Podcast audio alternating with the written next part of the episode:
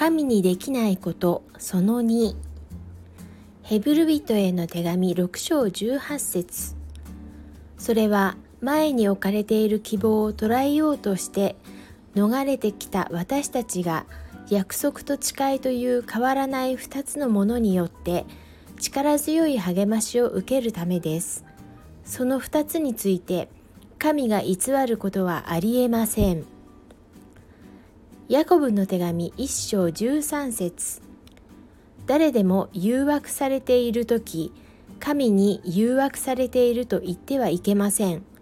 神は悪に誘惑されることのない方でありご自分で誰かを誘惑することもありません。昨日の続きです。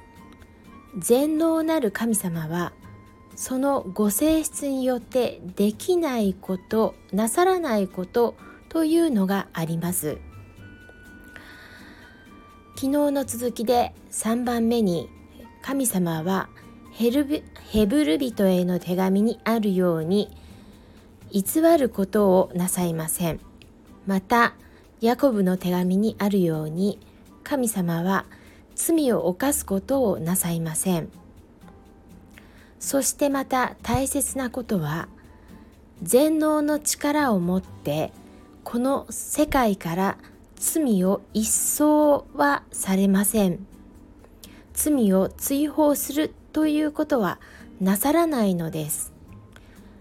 私たち人間に自由意志を与えたからです。神様を恐れていきましょう。